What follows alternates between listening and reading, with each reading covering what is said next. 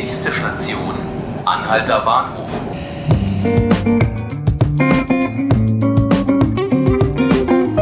Hallo und herzlich willkommen zu 5 Minuten Berlin, dem Tagesspiegel Podcast. Ich bin Johannes Bockenheimer und äh, mit mir im Studio steht auch mein Kollege Ralf Schönwall. Hallo Ralf. Hallo. Sprechen möchte ich mit dir mal wieder über den Immobiliensektor.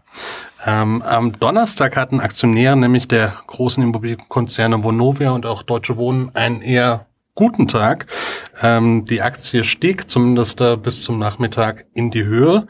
Ähm, das war in der Vergangenheit nicht immer der Fall. Ähm, die Entwicklung hat sich angesichts von Debatten über Mietpreisstopp ähm, bis hin zur Enteignung eher negativ entwickelt, oder? Ja, da war ja dieser heftige Rückschlag, den alle alarmiert hat, nachdem der Berliner Senat seinen Mietendeckel angekündigt hat. Das stimmt. Krass. Insgesamt, wie hat sich die, die, die, die, die Kurse von Deutsche Wohnen beispielsweise entwickelt? Hast du das Zahlen im Kopf? Die genaue Zahl habe ich nicht mehr, aber das waren irgendwie 12 Euro hat die äh, verloren bei so einem Stand um die 40 Euro. Das mhm. war schon, schon heftig und ähm, das heißt, das äh, hat sich auch nicht wirklich erholt. Also ein bisschen mhm. geht's wieder aufwärts, aber äh, im, im Jahresvergleich, also ist es immer noch relativ niedrig. Einige sagen schon in sozialen Netzwerken deshalb, kauft, kauft Deutsche Wohnen. Aber ich glaube, das wäre dann eher ein Spekulationsobjekt, ähm, was man sich da ins Depot holen würde.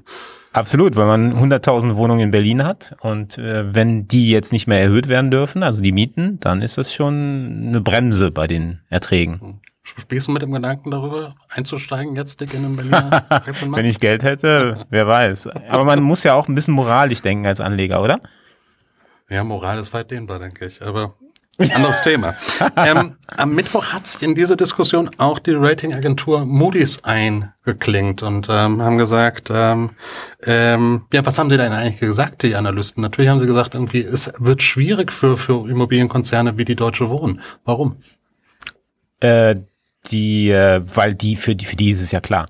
Im Prinzip all das, was du regulierst und wirksam regulierst, ich meine jetzt nicht die Mietpreisbremse, die ja irgendwie nicht funktioniert, das ist Gift für den Kurs einer Firma, die darauf angelegt ist, mit den Mieten und der Steigerung der Mieten äh, seine Gewinne zu erzielen. Mhm. Gleichzeitig haben Sie vor, da muss ich zweimal lesen, vor sozialen Spannungen sogar ge gewarnt. Das kam eher ungewöhnlich von, von, von, von Moody's, muss ich sagen das, glaube ich, hat die ganze Not äh, der Verfasser äh, wieder gespiegelt, dass sie nicht so richtig wussten, wie sie da noch einen Hebel ransetzen sollten. Weil das natürlich absurd ist. Äh, das äh, genaue Gegenteil ist der Fall. Hm. Zweimal lesen musste ich allerdings auch den Artikel von dir am Tag zuvor, den du geschrieben hast, ähm, über, über darüber, dass äh, nicht nur ähm, unter Unternehmern und äh, in Wirtschaftskreisen oder am Markt, sondern auch in der, in der Koalition selbst mittlerweile die Stimmen lauter werden, die sagen, hm, möglicherweise ist diese ähm, Mietpreisstopp nicht die richtige Idee für uns hier in Berlin. Ja, das waren durchaus ernstzunehmende, äh, weil äh, nicht unbedingt ideologisch gefärbte Positionen von einem SPD-Mann, der als Wohnungsexperte unterwegs ist und dem ähm, dem revolutionären Stadtrat des revolutionären Bezirks Friedrichshain-Kreuzberg, nämlich Florian Schmidt, äh, Baustadtrat, äh, der, die haben beide gesagt, Achtung, Achtung, da könnten Kollateralschäden entstehen, die unerwünscht sind. Mhm. Kollateralschäden, welche, welche, welche Art? Wenn man alles kappt, sozusagen auf einen Höchstwert und nicht, also keine einzige Mieterhöhung mehr zulässt, dann könnten zum Beispiel auch die landeseigenen Wohnungsunternehmen äh, sozusagen Pro Probleme bekommen und auch so Hausprojekte, wo sich Leute zusammentun, ein Haus kaufen vom Markt, dann relativ teuer, äh, aber dann eben einfach auch in ihren eigenen Mietenpool einzahlen. Mhm diese Mieten dürften dann auch nicht angehoben werden und das wäre ein bisschen absurd, weil dann äh, im Prinzip sie ja schrittweise gemeinschaftlich entscheiden, dass sie Miete erhöhen, um kleine Beträge, um eben das Haus instand zu setzen. Hm. Wir hatten die Tage gesprochen und da sagtest du sogar, die ähm, Enteignungskampagne müsste jetzt um, um ihr Fortbestehen fürchten ähm, angesichts äh, dieser neuen, dieser, dieser neuen geplanten Gesetzesinitiative. Warum? Weil die im Prinzip davon ausgehen, dass man eine Notlage hat bei den Mieten, die existenziell für die Menschen wird. Und das mhm. ist ja so eine der Begründungen, warum man dieses radikale Instrument der Vergesellschaftung einsetzt, der bisher ja noch nicht eingesetzt wurde, aber eben soll.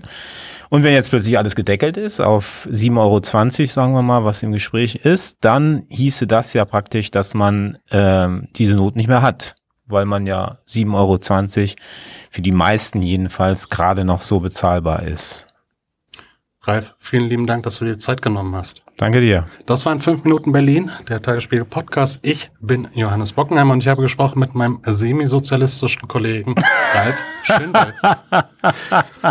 Alle Folgen des Podcasts finden Sie online auf tagesspiegel slash podcast. Sie können uns abonnieren auf Spotify und iTunes. Vielen Dank fürs Zuhören. Auf Wiederhören.